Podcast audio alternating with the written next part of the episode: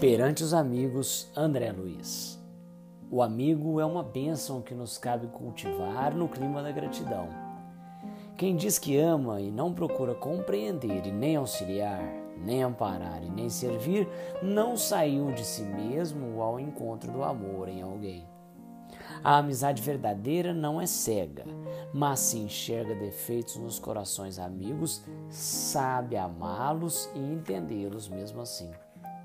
Teremos vencido o egoísmo em nós quando nos decidirmos a ajudar os entes amados a realizarem a felicidade própria, tal qual entendem eles deva ser a felicidade que procuram, sem cogitar de nossa própria felicidade.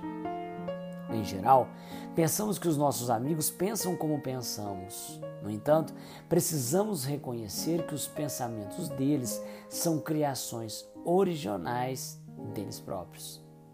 A aventura real da amizade é o bem dos entes queridos.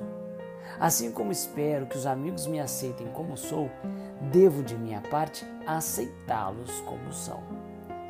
Toda vez que buscamos desacreditar esse ou aquele amigo, depois de havermos trocado convivência e intimidade, estaremos desmoralizando a nós mesmos.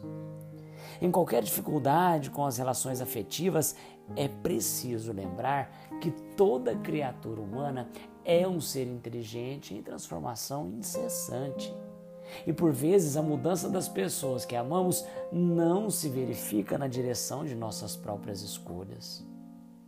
Quanto mais amizade você der, mais amizade receberá.